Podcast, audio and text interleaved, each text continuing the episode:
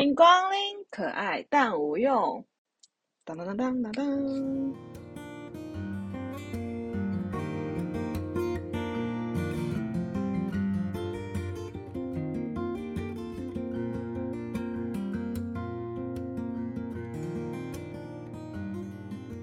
Hello，大家好，我是致力于想要整租一整套房的大。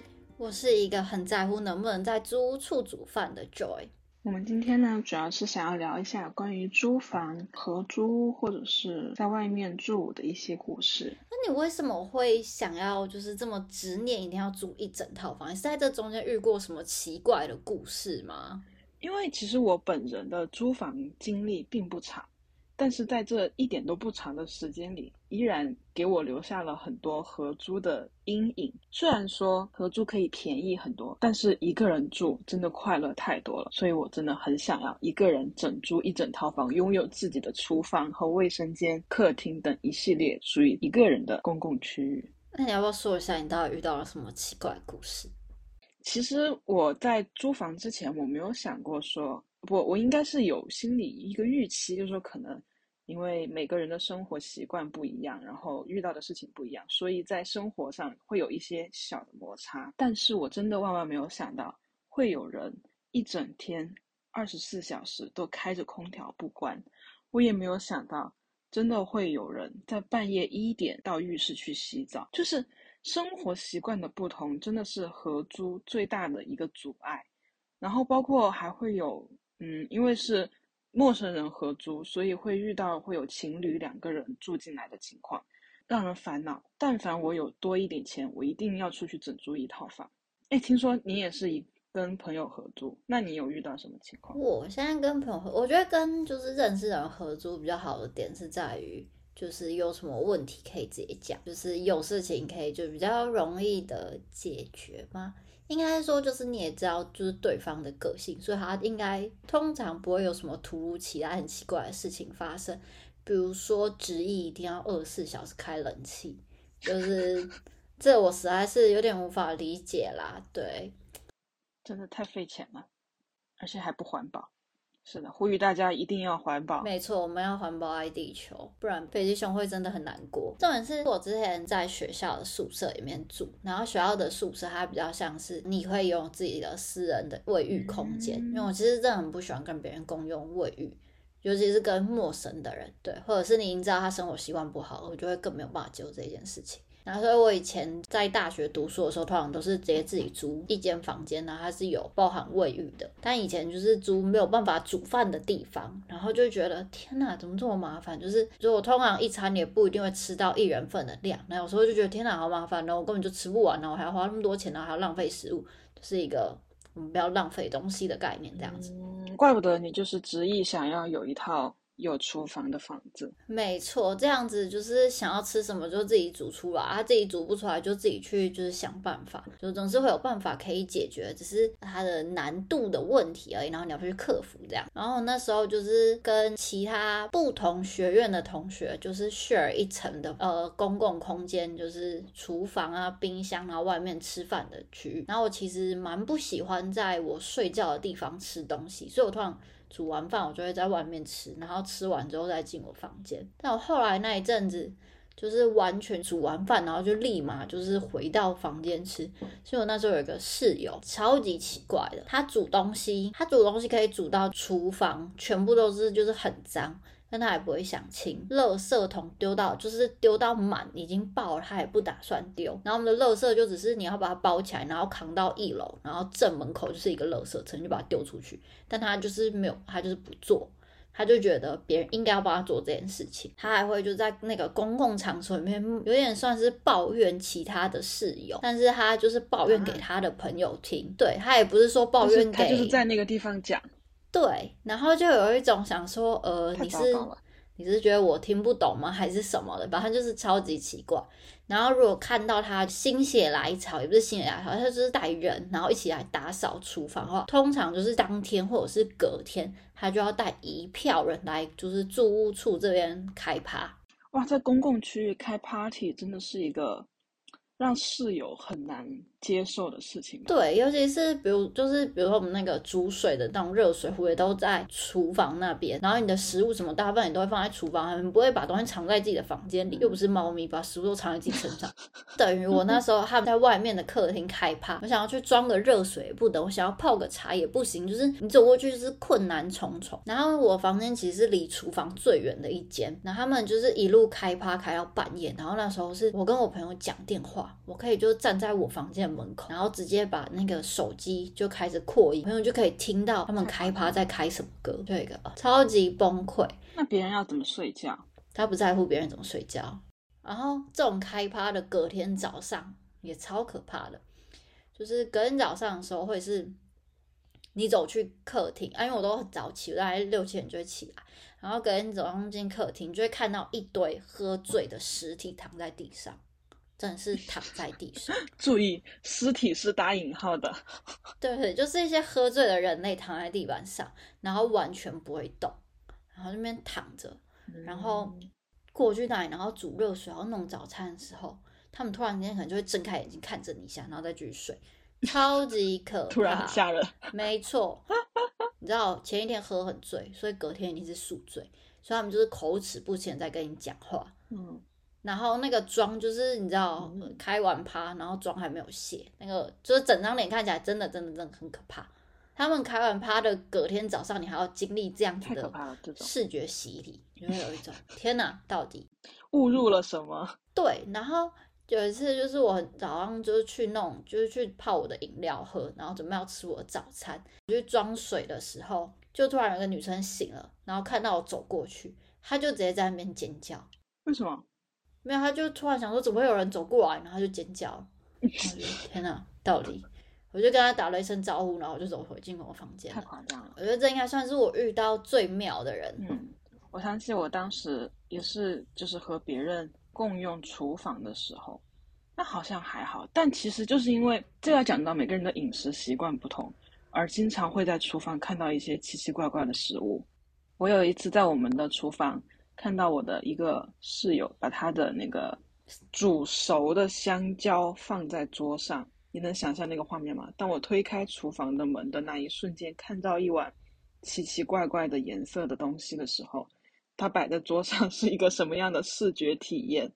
就是你怎么知道那是香蕉？就走近了会闻到香蕉的味道，但是在你看到它的第一眼的时候，那个颜色和那个视觉感会很微妙。你知道香蕉煮熟之后会是什么样子吗？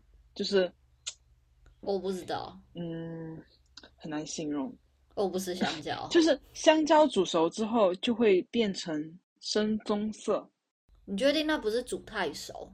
但它就是煮熟了的香蕉，然后它没有 overcooked 吗？反正它就是放在桌上，就你打开门的那一瞬间看到它的时候，觉得呃这是什么东西，然后走近之后才会闻到一点香蕉的味道，才发现哦原来那个是香蕉，就就莫名其妙总是会出现一些东西在厨房的桌子上。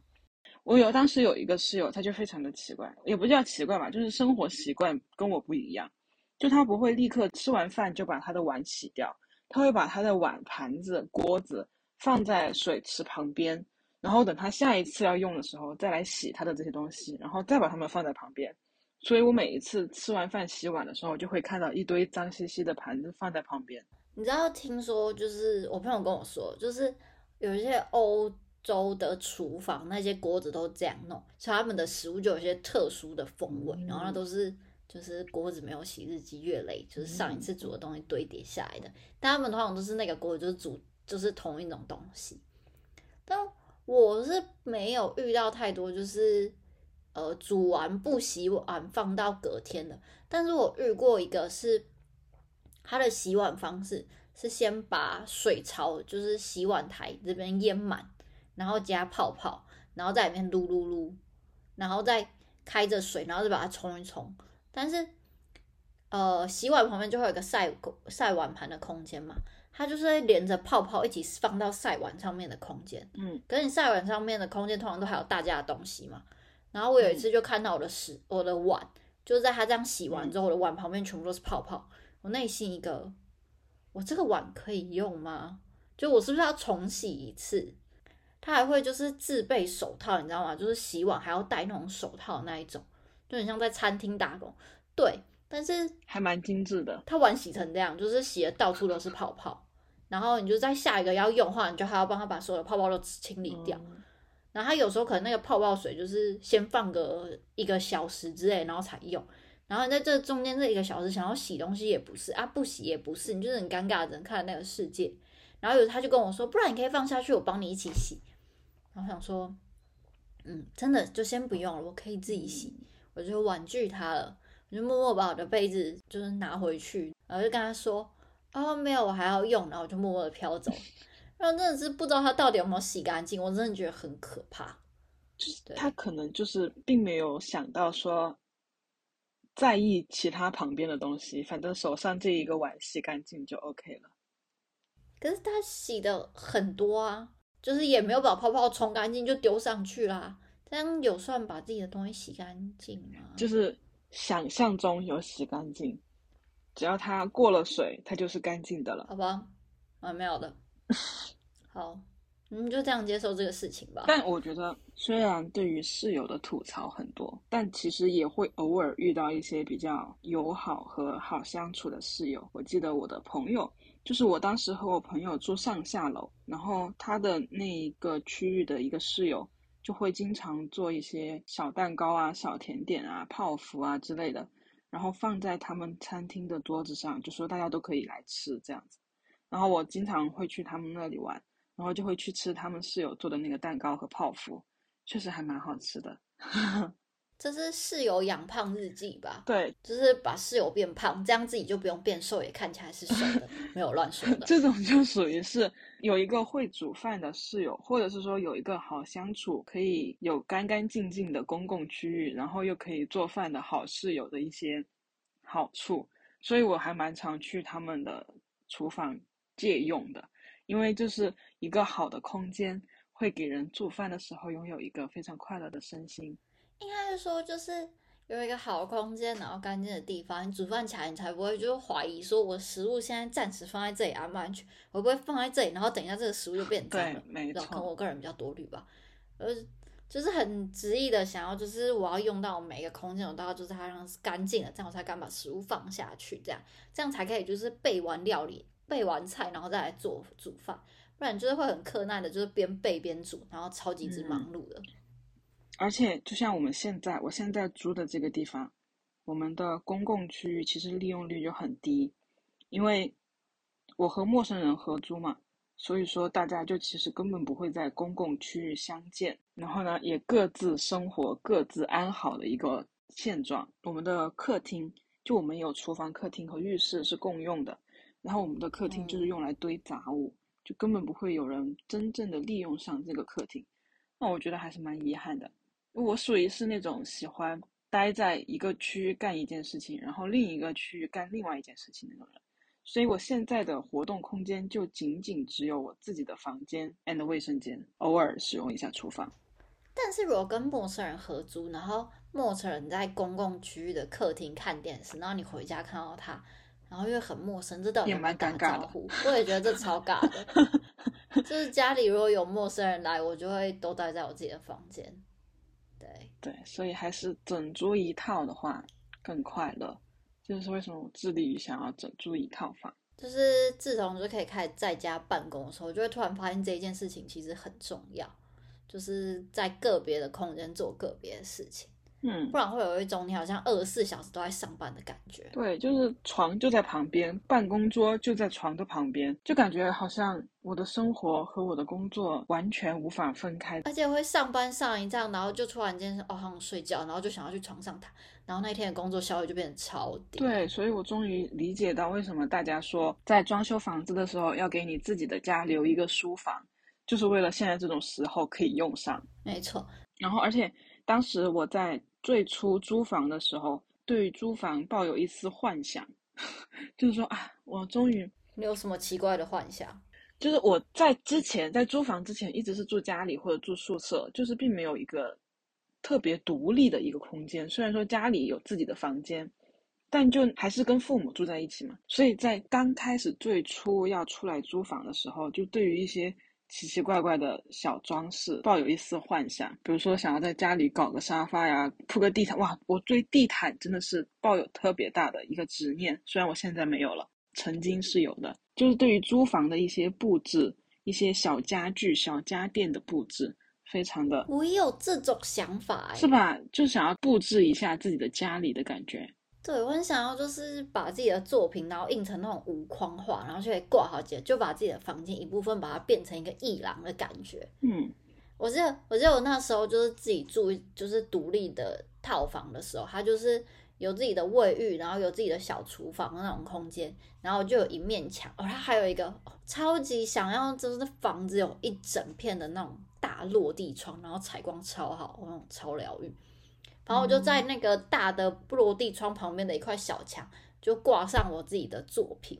然后因为那时候是那也是宿舍的，就是私人宿舍，然后他们就是每隔一两个礼拜就会有舍监来，可能跟你确认一下房子房间里面有没有什么东西，就是有坏损啊，或者是那个水的温度够不够，他们要做这些检测这样子。然后因为我刚好我挂画的地方是在门口打开的正前方。就是你回到家一打开门，就有一个哦，我回到我住的地方的那种感觉。然后结果就因此就是这样子，然后跟那个社监人员聊起来，他比较像是就是宿舍里面的维修人员。然后后来就是因为就是因为疫情，然后你想要申请维修，他们就会跟你说，因为疫情所以不给维修这样子。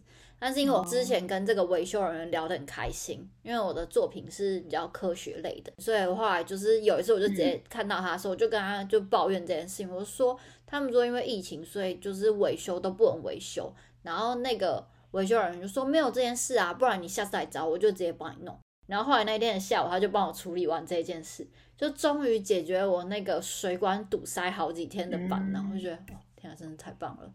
我还就是写信写了两三次。然后就觉得，到底为什么不能处理这件事情？所以我觉得，你知道，有时候还是要跟人家打好关系，然后布置家也可以变成一个桥梁。你永远都不知道你布置的家里下次谁看到会有什么新的故事发生，这样子。没错，但我最想要的是，就是以后有机会可以自己租一整层的话，我想要有一个房间，它就是完全是这种艺廊的感觉，你就可以在那边挂自己不同时期的作品，就是一整套房里面专门给自己安排一个对画廊的房间。对，然后就是有朋友来，我们就其实也可以邀请他在那个空间里面吃东西之类，就是好像不一定就是。一定要很局限于，就是只能在客厅看着电视，然后电视节目又不好看的时候就很尴尬。可以在这种一廊，就是展示空间里，然后可能投个投影机，还可以看场电影，一个活动区域的感觉。没错，这就是我对房子的幻想，但我也不知道什么时候可以成真，就是了。希望可以早日实现，希望我们都可以早日实现。感觉要很多钱，感觉现在的薪水没有办法。啊，真的，整租一套房真的太贵了。我当时找房子的时候，还曾经幻想过，我想说可不可以找一套不用太大、稍微小一点的一室一厅这样。但我发现，就那个价格，我依然无法承受。就是对于打工人来说，需要承受一整套房的房租，还是蛮需要勇气的。所以就只能你知道退而求其次，你就可以就只能找认识的人，有没有就是可以一起合租这样子。但我觉得，就是跟认识人一起合租，你可能就是有很多东西你要就做一个取舍，比如说寻找的地点啊什么的，就可能大家彼此都有彼此的考量，应该还蛮难的。对我朋友都说，就是租就是看一种缘分，对，然后这个缘分到了就是会到，没有到就是再等等吧，这样子。嗯，就和谈恋爱一样。呃，这我觉得有点小扯远了。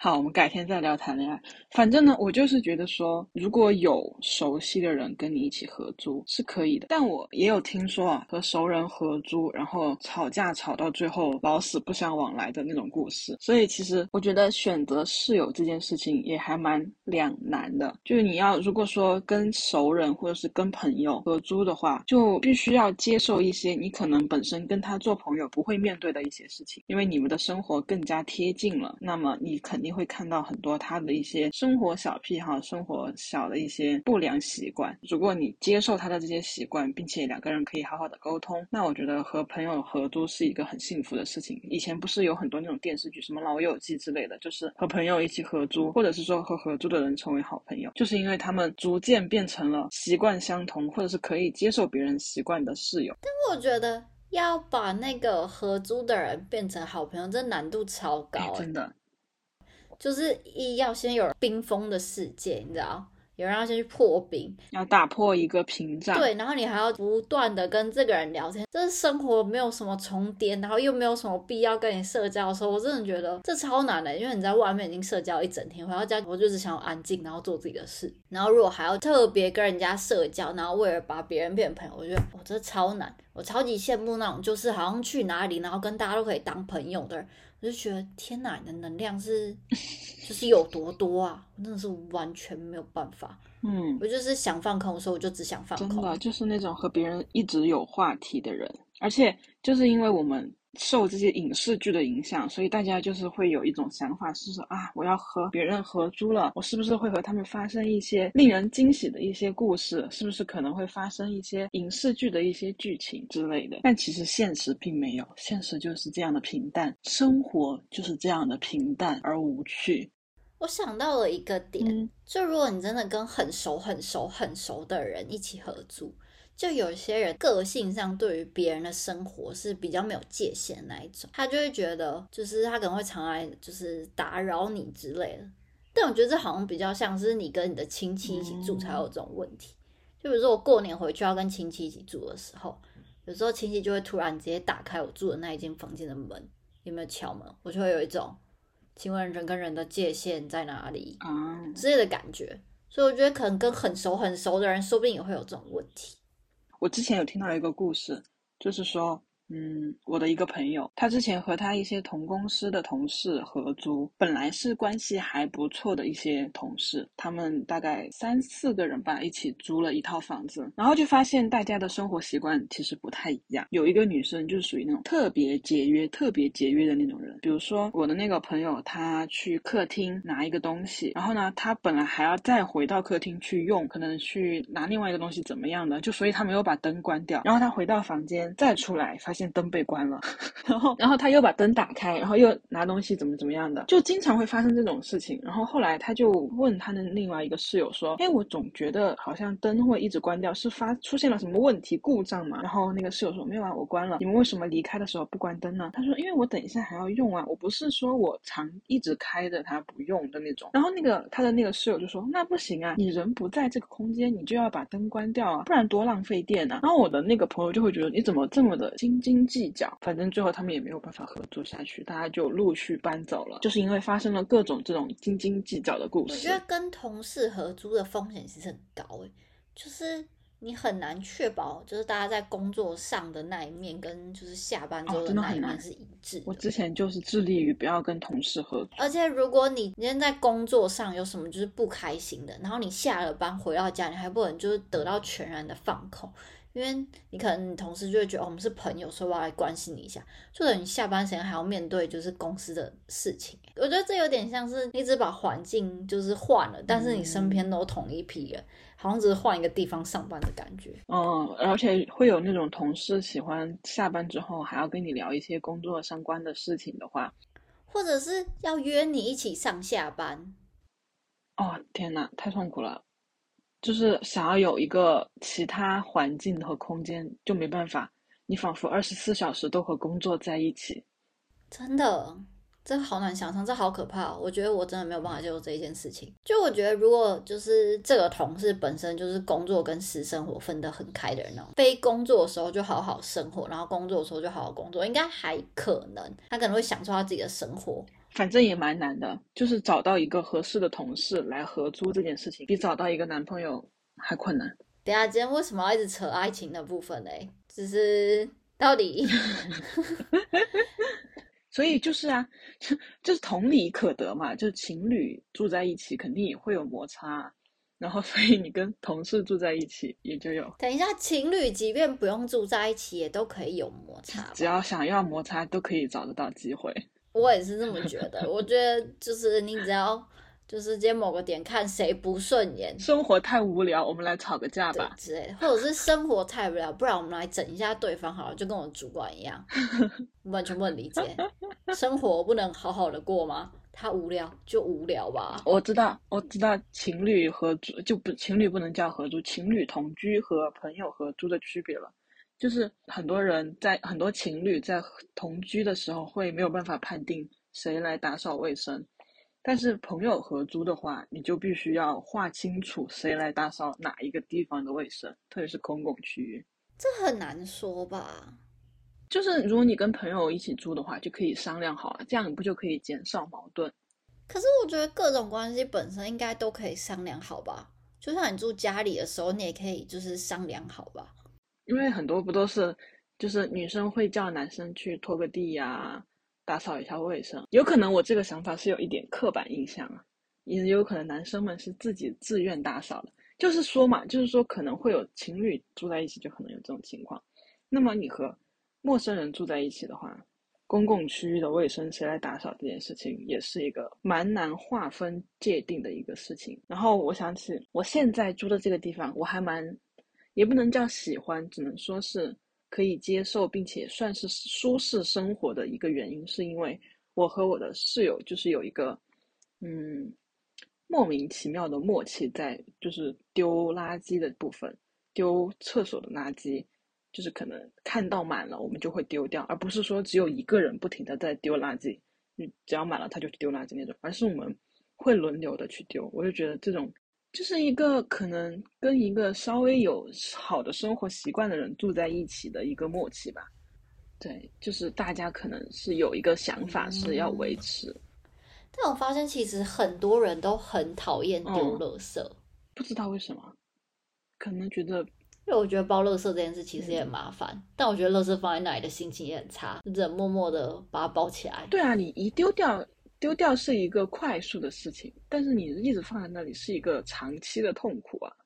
因为我之前的室友，他真的是堆到一个很夸张的程度，就是垃圾盖已经没有办法盖住垃圾桶太，可怕了。他也可以继续一直堆高，一直堆高。然后后来有一天，那个一直把垃圾丢在那里，然后不去倒垃圾的女生就突然敲了我房间门，问我说：“放假的时候没有在家吗？”我就说有啊，我在就是做作业，在做学校的作品。然后他就说：“那你为什么没有去倒垃圾？”然后我就有点傻，我直接跟他回说：“我没有在用那个垃圾桶。”然后他就回我说：“你没有用那个垃圾桶，你也应该要倒垃圾，。”这种太过分了。因为我之前就是一开始住的时候，大概十次里面有五次都是我拿去倒，然后就觉得为什么每次都那么我拿去倒，然后那个垃圾桶就超快就满了，嗯他们各种东西也就是不稍微压一下，他就直接一直堆一直堆。后来我就跟隔壁房间那个女生聊天，然后就跟她讲这件事，她就说她也没有用旁边的垃圾桶，就是很明确那个垃圾桶就只有那个女生用，但是她也不拿去丢，然后就觉得哦到底，然后后来那一次的垃圾桶我也没有倒，嗯。因为我就觉得那根本就也不是我弄的，而且你自己把它堆的那么高，然后你也不是去丢，这到底关我什么事啊？我就这样子觉得，这样想来，你还是更适合和熟悉的朋友住在一起。没错，但我就觉得应该说，你要么就是你看到你有用，你就拿去丢，而不是说什么哦你在用，但是你看到但你也不丢，然后你的第一件事反过来骂别人说你为什么不去倒垃圾？我觉得那感觉超级差。其实最主要就是他反过来来说别人这件事情，让人觉得很无语。对，我就觉得要么就是你跟认识的人，然后大家可以谈好，至少是一个不会一直把垃圾就是一直丢、一直丢、一直丢，然后丢到满，然后都不拿去倒的人一起生活。就那有点就是刷新了我对于在外租屋处的一个你知道三观。就我一直以为逻辑上应该是乐色红满了，你看到你就该拿去倒，然后没想到后来完全不是这件事。对啊，就是会有不同生活习惯的人，不然为什么会有那么多人因为租房而和自己的原本的朋友闹掰？就是因为他们在和朋友合租的情况下，发现他们的朋友并不是想象中的那么光鲜亮丽，或者是想象中的那么可爱，可能会发现很多的矛盾，很多的不同的习惯，然后就逐渐开始吵架，逐渐开始因为这些生活习惯而分道扬镳。分崩离析，对，可以理解啦，我觉得是可以理解，但是不能接受。就是我可以理解他们的各种行为，但是我没有办法生活进他们的那个行为里面，就没有办法接受。所以选择离开是最好的办法。就是他可以是别人的室友，但不能是你自己的室友，对就是了。我不行，他可以跟别人一起摆烂，但是我不能跟他一起摆烂。对，就是这样。所以还是希望可以遇到一个天使室友，也不能要求室友多么的天使，就是他起码和你有一定的和谐共处的状态。就是你们要可以达到一个就是平衡，对一个中庸的感觉。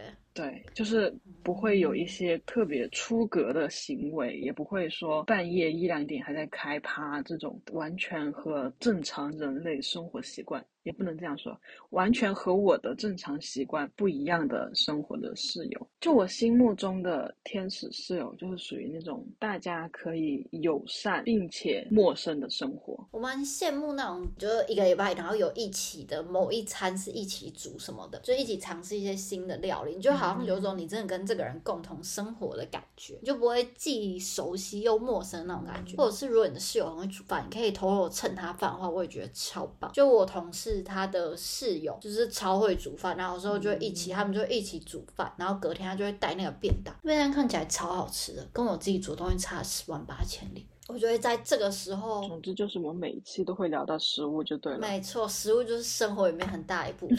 但我就会觉得好羡慕哦。然后我跟我跟我的室友比较像是，我们可能偶尔就是周末，然后想说哦，我们可以就是找个时间做个甜点之类的，就是我们在小小的厨房里面做个甜点，嗯尽可能的过一点生活的样貌，好像不会是你一到日大部分时间都在工作，也不错。啦。就有点生活的仪式感，这样。现在这个时代很强调这件事，我作为一个会做饭的人，就是内心需要有一个捧场的，就是有人来吃自己做饭的这个人的心理。你只要不要加辣椒，我都没有意见。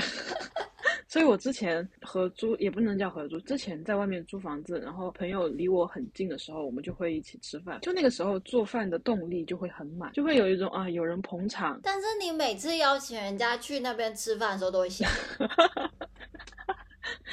就是都会就是下吃饭的一个话题，好吗？跟租房没有关系。always 在下雨。因为有一个，传说啊，就说抠门的人请人家吃饭，然后就会下雨。哎，真的是晴天没有几次。太难了。晴天的时候，大概只有我们做甜点。但我们请，客，请邀请朋友来吃饭也是很大方的啊，经常会有一些肉类啊，好吃的料理。对啊，也是有好吃的食那个、物啊。哦、那个鱼，对啊，那个番茄鱼哦不是很你爸好吃煮饭真的很好吃。对，啊，那是你爸煮的，那不是你。我还是会有继承我还是有继承的一部分。哦，你的炒面好吃。对啊，好，说回到租房的话题上，那你在租屋上面还有什么有趣的故事吗？没有了。我在我有限的租屋生活就是这样的平淡而无奇，但我觉得我还蛮幸运的，就是我没有遇到说特别令人无法接受的室友，就没有那种我突然想到一个，我以前有一个室友，然后他是就是一整层，然后分成好几间房间，然后虽然有自己的浴室，嗯但你的洗衣机在外面跟别人共用。那有遇到一个女生，她每一次都在十二点的时候洗衣服，然后又有房间就是那个墙隔壁就是洗衣机，十二点晚上十二点的时候洗。啊，好吵。我觉得她这样洗那个机器声，就是你习惯这个声音，还就可以睡。哦不，她要边洗，然后边在阳台跟她朋友讲电话抱怨她男友。她每次抱怨的内容都一样，我都已经快可以背下来了。那时候真的觉得超级痛苦。下次打开门跟他说：“朋友，可以换一个剧本吗然后你只要就是打开门，他听到你那个开门声，他就立马安静，然后就是假装没事的走回房间。就是你想要跟他就是讲说，你可以不要这么吵，都没有这个机会，然后就会瞬间变一？”个人。嗯，嗯，那时候我住在那里的时候，就是超痛苦的。这种这种还蛮刻意的，就是他明明就是内心有这个意识，知道哦，我可能会吵到别人，但他根本没有想说我要小声一点，或者是我下一次早一点干这件事情，他没有哎，没有，完全没有，哇塞，应该算是我人生里面就是蛮荒谬的一些租屋事情。但我觉得就是多多少少就是思考一下吧，就是对，呼吁大家我做这一件事情会不会影响到别人？，对多考虑一下别人的感受。就是算也不要因为就是考虑别人，然后就让自己很压抑。我觉得就是可以找到一个平衡点可。以沟通嘛，毕竟大家都有嘴巴，很多点上面都可以沟通沟通。就不要太社恐，该说的还是要说。不然你忍很久，你心里就会有一个怒气这样爆炸，这样对身心健康都不太好。又是又到了这是一个我们的很强调身心健康的节目。又到了呼吁大家要保持身心的健康，为自己也为他人做出一份贡献，不要太压抑自己心里的不爽。如果你的合租室友，这算是贡献吗？如果你的合租室友有给你带来一些确实生活上不愉快的事情，你可以尝试去和他沟通沟通，不要自己生闷气，对你的身体很不好。然后也不要憋太久，然后就一股脑就是狂敲人家的房门，然后跟人家吵架。我怕这样会引来警察的部分啊，大家都是文明人，就是好好沟通这样。对，还是要控制自己的脾气。对，其实没有太大的，其实没有很多大问题啦。我觉得就是正常普通人生活不会有太多很严重到不行的问题。这不好说吧？呃，我们抛开那些安全问题来说的话，生活上的一些小的摩擦和矛盾，都是可以通过沟通来解决的。如果确实无法忍耐，你还可以考虑换一套房子来住来住。虽然麻烦了一点，就是不要给自己太大的心理压力，也不要给自己承受太多的心理压力，在对于和室友如何相处上，顺其自然，relax，relax 用在这里一个 relax 的概念你还。是要就是生活就是还是要 chill 一点。对啊，生活还是要轻松一点，你不要太大压力在各种好像很小的事情上，不要太过于纠结。所以，我们有没有什么租房或者是生活小 tips 给大家的？就是有时候会有一些小虫啊，然后从排水孔就这样飞出来，然后这个时候你就可以使用小苏打粉把它铺在上面，嗯，你就铺着，就什么事都不要做。然后你可能就是开那个水龙头的时候，它就会慢慢的就是流下去，它就可以稍微的灭虫一下。嗯，但如果你今天就是已经觉得虫很多了，你要做一个就是杀手锏，对，就是这个小苏打粉放上去，白醋准备好，就一起倒下去，然后就这样一轮把它清过。没错，嗯它就会行一些化学作用啊。这时候良心小建议你就是醋离开这个现场，因为它是会排一些气出来的，不是很好闻。嗯然后你再最后再把它冲一冲，这样子。对然后小苏打在使用的时候，一定要不要用手直接触碰，要用一些容器或者戴手套，避免你的手受到灼伤，会吧？没错，然后小嗯苏打还有分就是食用的跟工业用的。我个人是觉得食用的就已经，呃，食用的那个侵蚀性没有这么强，但我觉得以对虫来说，这样就已经差不多了。嗯呃，工业用可能就会有点激烈，因为工业用嗯可能就是会更容易就是要怎么说哎、就是腐蚀到你的皮肤。不小心受伤。对，所以还是要小心，在使用小苏打的时候要小心。反正就是在灭虫方面，这个真的蛮有效果的。大家如果春天来了，肯定会有多多少少这种烦恼，可以尝试尝试。然后哦，对，我还想到一个，就是说生活小 tips。我们不是会经常有维修吗？然后维修人员上门之后，他不是会来帮你修各种东西。这个时候你一定要问清楚，就是说他到底是给你维修的是什么东西，然后他要更换什么样的零件，一定要跟他问清楚。包括在更换了之后的一些测试，一定要把每一个步骤都挨个在他面前做好，然后再谢谢他，让他离开。不然你有很有可能还有那个费用的部分，就是你要找维修之前，你要先跟房东确确认好，就这个费用是你要负责还是房东会出？那房东如果要出的话，你要不要先垫？对，就避免我们后续的一些不必要的麻烦和矛盾。所以在前期的过程中，一定要把这些小的细节沟通好。这样子的话，你可能在测试的部分时候有一些没有修好，或者是有一些其他的问题，可以及时的解决。不要好像他告诉你，哦，我换好了，我走了，他就走了。你很有可能自己后续用的时候又会出现一些奇奇怪怪的问题，所以一定要确认好。怎么觉得这一集的嗯后面变成了大家租房子要注意什么事情？对，哎，租房其实是一件蛮大的事情。你想，我们生活里面有一半的时间在工作或者学习，有一半的时间，我以为你要说我的薪水里面有很大一部分在付房租，对，这是另外一个方面。我的薪水大部分都给了房东。对，但就是你生活的还是你占生活还是占时间的一大半，所以你在这个房子里所待的时间其实还蛮长的。所以大家对于房租房这个事情应该还是蛮在意的吧？我是这样想的。我们也是一些个人小意见了。我个人是觉得，就是我一开始其实对租房这件事其实没有很在意。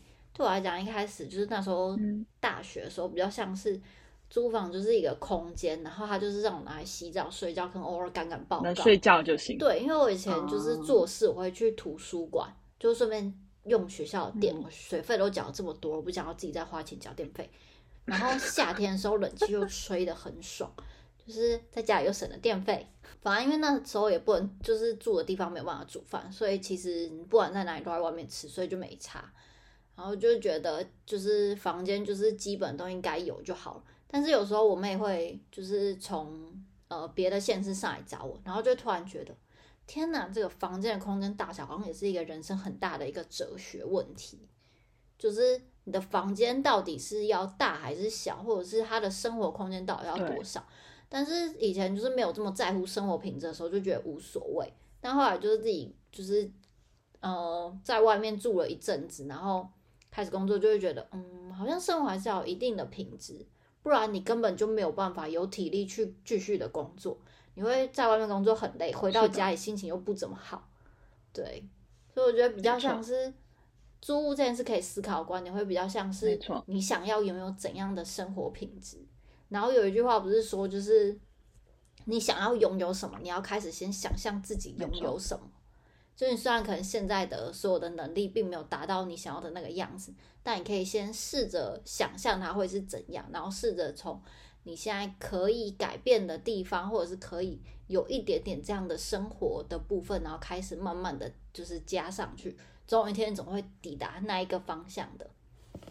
天啊，这结束太励志了！为什么今天这么励志？太奇怪了！明明就是隔天要上班的日子，就是要给大家一个激励的态度，就激励大家说：嗯，生活虽然很荒谬，但是呢，我们可以从各个地方来寻找一些快乐的时候、快乐的点，然后帮他增加一些可爱的氛围。没错，所以呢。在你租房的时候呢，你也可以多选择一些，比如说你喜欢的一些抱枕啊、家居啊、一些小的东西啊，让你的生活变得多姿多彩。虽然它们很无用，但是它们很可爱，它们就会让你变得快乐。那它们就会变成有用的东西。没错，这这个逻辑应该是对的吧？我是觉得可以接受。好，我们今天关于租房的主题就到这里啦。那如果想要听更多，或者是未来想要继续听的话，可以在 Apple Podcast、Google Podcast 跟商浪上面找到我们。然后，如果想要联系我们的话，你可以就是到资讯栏的地方看 email，然后就写信给我们哦。